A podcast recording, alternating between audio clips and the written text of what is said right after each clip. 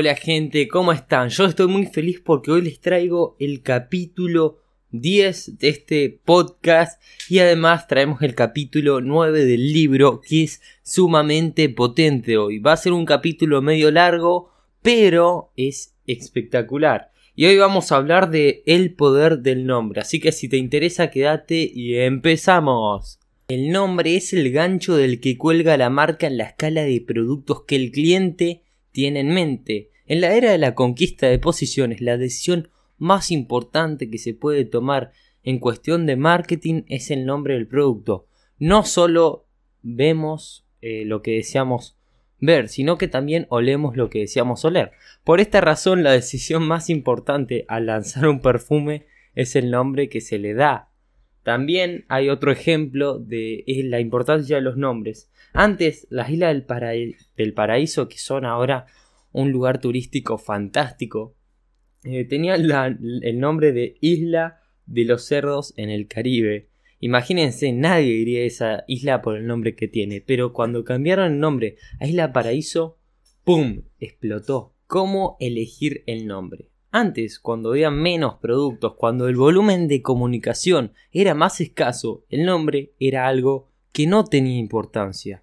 Hoy, sin embargo, un nombre trivial, que no diga nada, no tiene fuerza para hacer mella en la mente. Lo que hay que buscar es un nombre que inicie el proceso de posicionamiento, un nombre que le diga al cliente cuál es la ventaja principal del producto. Y acá tenemos unos ejemplos, como el shampoo Head and Shoulders, cabeza y hombros, la locución para la piel Intensive Care, cuidado intensivo, el refresco dietético Slender, esbelto, y la pasta dentrífica Close Up, cerca. Esos son nombres muy bien, pero no hay que pasarse de la raya, o sea, no hay que acercarse demasiado al producto mismo que el nombre se convierta en algo genérico, en una denominación general de todos los productos de su clase. En su lugar, debe ser un nombre comercial de una marca determinada. Y se, acá está la paradoja y lo difícil de buscar un nombre. Se deben seleccionar nombres casi genéricos, pero que no sean del todo. Un nombre descriptivo fuerte, con corte genérico, va a impedir que los competidores penetren en el territorio de uno. Un buen nombre es el seguro para un éxito prolongado. Voy a decir tres cosas muy importantes que hay que tener en cuenta cuando vamos a poner un nombre. Los nombres también pasan de moda y dejan allí huecos que pueden ocupar la competencia. También hay que tener en claro que hay juegos de palabras que no tienen sentido en la mente del cliente potencial, porque muchas empresas tienen a científicos, ingenieros haciendo pruebas experimentales y después sacan al mercado con un nombre así parecido o que no tiene un contexto a, lo, a la categoría o, a lo que es el producto. No dice nada. Básicamente es un nombre carente de un sentido y un contexto. Y acá va algo muy importante.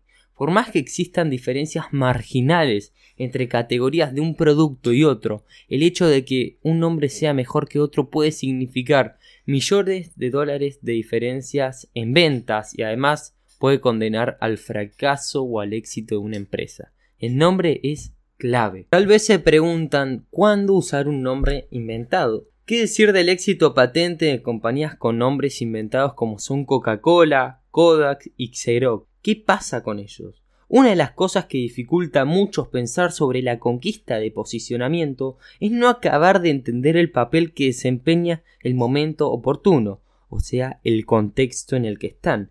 La primera compañía que penetre en la mente con un nuevo producto o una nueva idea se va a hacer famosa, y no importa el nombre. Coca-Cola fue la primera en presentar una bebida de cola. Kodak hizo posible la fotografía de bajo costo y Xerox lanzó fotocopiadoras que usan papel normal y fueron las primeras. Solo cuando uno penetra primero en la mente con un producto del todo nuevo que millones de personas van a ir a buscar, se puede dar el lujo de emplear un nombre que no signifique nada. En este contexto el nombre, sea cual sea, va a funcionar. Otra cosa más, al poner un nombre a la gente o a un producto no hay que permitir que los competidores empleen palabras que puedan necesitar para describir productos propios. Si encontramos una manera atractiva de ponerle un nombre a algo que no es tan atractivo y la competencia va a querer usar un nombre parecido porque va a ver que va a tener eh, un impacto grande en ventas y en cómo,